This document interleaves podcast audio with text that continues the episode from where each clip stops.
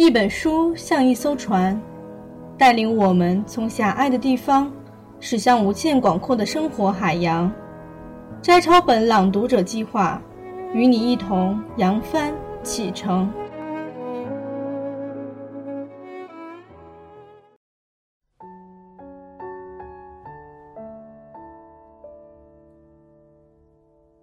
烟波兰，作者简真，朗读小莫。第二部分，川野绿，友情石二，红砖石。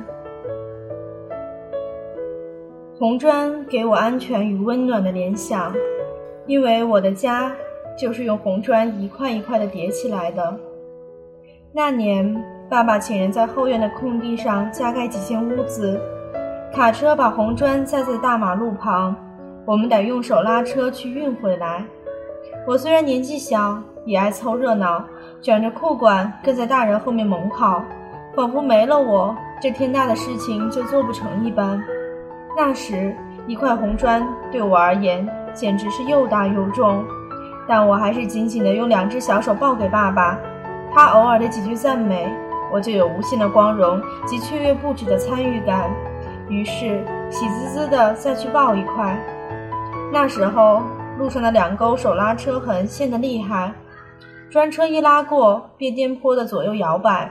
我也和大人们一起吆喝着，使出全身的力气去推车，任凭米粒大的汗水像小雨一般的落下来。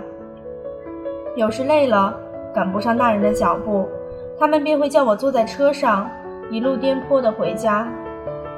我的两只小手总牢牢地按住砖块不放，生怕它掉下来碎了。那几日，搬运、洗砖是我每天的大事。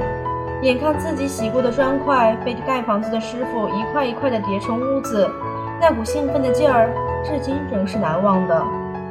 因为对红砖有过这样亲切的经验，觉得一砖一瓦都有自己的小汗水渍，所以再怎么说。也是自己的家最温暖、最可爱的了。如今十多个年头过去了，爸爸也去世。当初帮着爸爸粉刷的墙，在岁月的侵蚀下，隐隐的露出砖块的暗红。独自抚摸着斑驳的墙壁，那股早已灌注在血脉里的对于红砖的认同，自心深处汹涌而至，环视着四周老旧的墙。一股强烈的情感震撼着我，红砖叠出了家的坚固，而我要用最热烈的颜色再次粉刷出家的温暖，如我的爸爸一般。